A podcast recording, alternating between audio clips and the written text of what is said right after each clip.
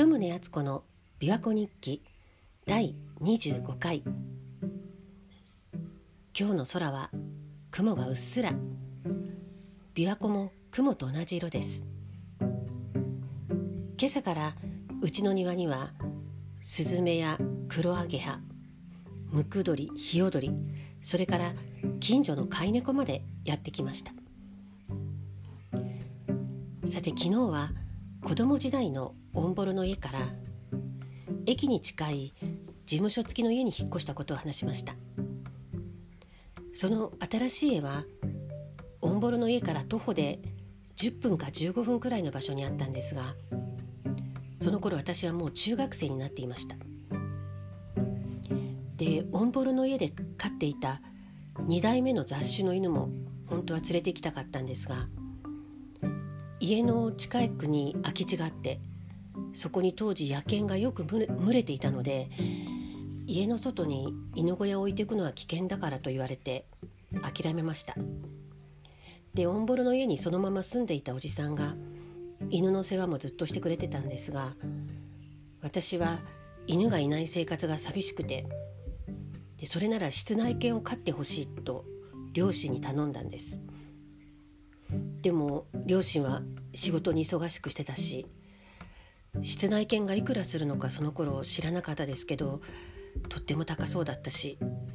まあどっちにしても親がとても世話できないから無理だって断られました。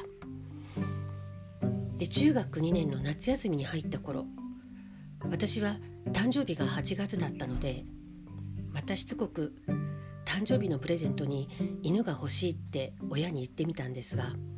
もちろんすぐに却下されました。それでも犬が欲しい欲しいって思い続けたら誕生日は過ぎてたんですけどまだ夏休みだったある日うちの近くに薄汚れたマルチーズがいたんです。マルチーズって最近あんまり見かけませんがあの頃室内犬といえばマルチーズやスピッツが人気ででそのマルチーズは首輪をしていたから明らかに飼い犬なんですけど長いことさまよっていたのか白いはずの毛も薄汚れてて疲れてる感じがして。で私が急いで牛乳をお皿に入れてやると飲んでくれて。でも警戒している感じでうちの中には入らないんです。でそれが1日2日続いたのかな。まあ毎日その犬がうちの玄関先に現れるので結局うちで世話をするようになりました。でもどこかの迷い犬に違いないからと近所の人に聞いたりしたんですけど誰も知らなくて結局そのままその犬はうちで暮らすことになりました。で口開けてその歯を見ると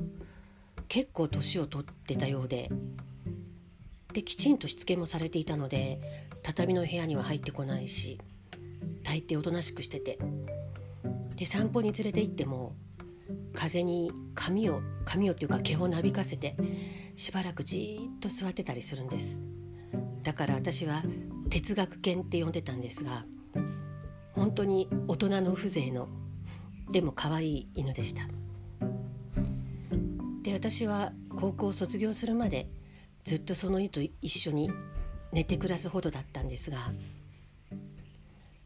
東京の大学に進学して初めて夏休みに帰省した際普段はおとなしいその犬がある晩テレビを見ていた私の足元にやってきて尋常ではない声を出して甘えてきたんです。普段そんなことしないのに。だからすぐに抱き上げてどうしたんだろうなって思ってたんですがその次の日私が出かけて夕方家に帰ってきたら母が真っ青な顔して犬がいないって言うんです。ちょっと玄関先に話して目を離した月にいつの間にかいなくなってたって言うんです。で結局その犬はその日に姿を消してそのままもう二度と帰ってきませんでした。私が中学2年の時にやってきた時点でかなり年を取ってたはずなのでそれから5年近くが過ぎておそらく寿命が近づいていたのかもしれません。昔おじさんが言ってたみたいに人に死ぬところを見られないよう自分で死に場所を選ぶために出て行ったんでしょうか。る日私のもとにやってきてで私が東京に出て行った後去っていった。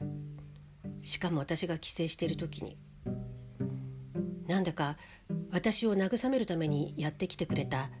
天使のような存在だったような気がします。で今思うと私は知らず知らずのうちに